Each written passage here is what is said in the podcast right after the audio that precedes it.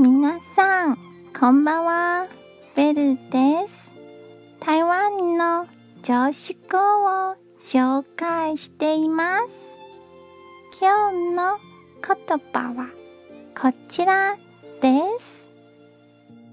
チャンスというものは準備ができている人にやってきます。希望の光は明日を照らします。どんな時も前向きに行きましょう。今日も一日お疲れ様でした。ゆっくりお休みくださいね。